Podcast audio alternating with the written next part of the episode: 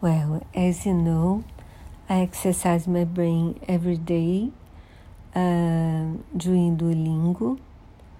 I'm studying French and I'm I've been studying French for more than 500 days now.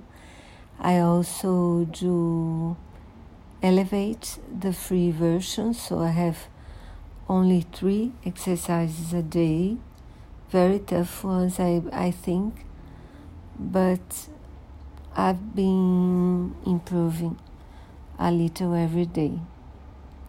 And now I started to train using another app, King of Math 2, which is very interesting. Many different uh, kinds of exercise.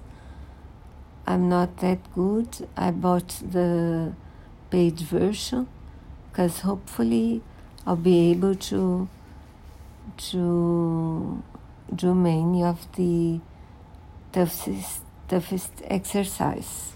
I'm not that sure though. Enjoy. I do recommend those games.